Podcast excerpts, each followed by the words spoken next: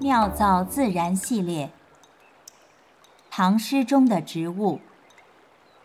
新疆青少年出版社录制出版。喜外地卢纶见宿。静夜思无邻，荒居旧业贫。雨中黄叶树，灯下白头人。以我独陈酒，愧君相见频。平生自有分，况是蔡家亲。作者：司空曙。万曲一收。司空曙与卢纶、韩翃、李端、钱琦等十位诗人，代表了唐代宗年间的一个诗歌流派。后人呢，将他们称为“大力十才子”。诗僧皎然曾在诗事中评论其诗风。大历中词人窃占青山、白云、春风、芳草等为己有，此言切中要害。然大历十才子身处盛唐与中唐夹缝，正是承继着盛唐诗风转向的旋钮，关系重大。可惜他们因时代与个人的原因。回旋局促在狭小的生活空间，不负气象万千的盛唐境界，据时人之力也微乎其微，没有对中唐的诗歌造成太大的影响。司空曙与卢纶为从兄弟，司空为长，卢纶为弟，两人皆幼年遭逢安史之乱，颠沛流离。司空曙几败几战，蹒跚登第；卢纶交游权贵，得以入仕。司空曙在任主簿拾遗期间，诗作对象除了同事僚友，便是僧道之流。他描述自己这一段的生活为：“穷水云同穴，卧僧虎共林。”可见其心智并未细抚观察，而是现与闲云作四邻。卢纶屡试不第，却因郊游和诗名得到了宰相元载的提拔，补授乡尉，后升至监察御史，又因外舅的推举，得到了德宗的喜爱。有时皇帝自己作了诗，还要召卢纶贺作。伦死后二十余年，文宗皇帝爱读他的诗，还特命宰相李德裕去卢家搜求遗稿。有意思的是，卢纶一生未能名题金榜，四个儿子却个个都是进士，任职朝中。《世说新语》中记载了一则关于王子猷和王子敬兄弟的故事。子猷、子敬。皆王羲之子，二人俱并读诗，每天派人互通消息。一天，子猷问下人：“子敬为何没有消息？”必是已逝了。于是命人备轿前往弟弟家奔丧。到了灵堂也不哭，只是取了子敬生前最爱的琴来。身体虚弱、内心哀痛的子由总是调不好琴弦。这才至琴哀嚎：“子敬，子敬，人琴俱亡啊！”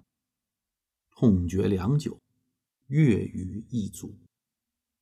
兄弟之亲虽为血亲，但若非相知相惜、相投相许，断不会生死相随。如若一亲一友、知己知彼，真乃人生之大幸。司空曙与卢纶，可算得这样一对幸运儿。喜外地卢纶见宿中，历代诗评家将“雨中黄叶树，灯下白头人”推为难得一见的佳对。由此联可以得见司空曙深厚的取景造句功力。这种能力并不来自于搜肠刮肚的寻章摘句，而是不是雕琢的平淡自然。所谓“善状目前之景”，于碧云说此诗啊，家处在前半首，静夜无林，是为荒凉村；漏屋贫士，是为失意人。雨打黄叶是为萧飒景，枯灯白发是为凄凉心。四句分八层，写足悲凉之境。唯应物有句：“窗里人将老，门前树已秋。”白居易云：“树出黄叶日，人欲白头时。”与司空此联相较。总是差了那么点忧愁，一幕秋雨，一盏孤灯，无限凄凉，溢于言表。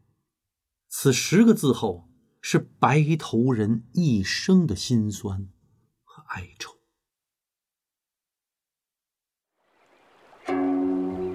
妙造自然，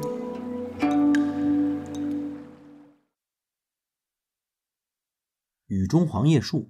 在植物分类学上，确实有远志科黄叶树属植物，其中的黄叶树呢，也确实是高大的乔木，在中国分布在广东、广西、海南。在植物地理上分析呢，明显和诗中描写的地区不符。雨中黄叶树，灯下白头人。黄叶树和白头人做对仗，这应该是修辞。黄叶树。指的是叶子变黄的大树。秋天呢，绝大部分乔木的树叶在脱落之前都会变黄，那是因为树叶中的叶黄素导致的。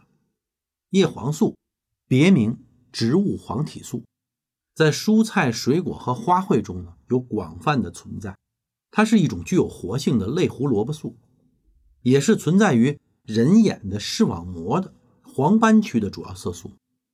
新生植物叶中的叶绿素是叶黄素的八倍以上，因为叶绿素在很长时间里边占主导地位，所以我们绝大多数时间只能看到绿色的树叶。那随着秋季的来临，植物的营养条件变差了，于是就开始分解叶绿素，把养分呢送回树干和根部，储存起来准备过冬。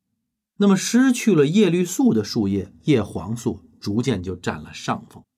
这个时候的树叶就呈现出了黄色，有些树叶呢，因为是花青素占主导地位，便呈现出了红色。秋季，北方地区受气温和光照条件的影响，树木会呈现出黄、红、绿等多种颜色。这是各种植物为了应对寒冬的到来采取的不同的营养策略，每一种方法。对应呈现一种颜色，这种颜色上的表现代表着生物多样性的丰富程度。万曲一收，妙造自然。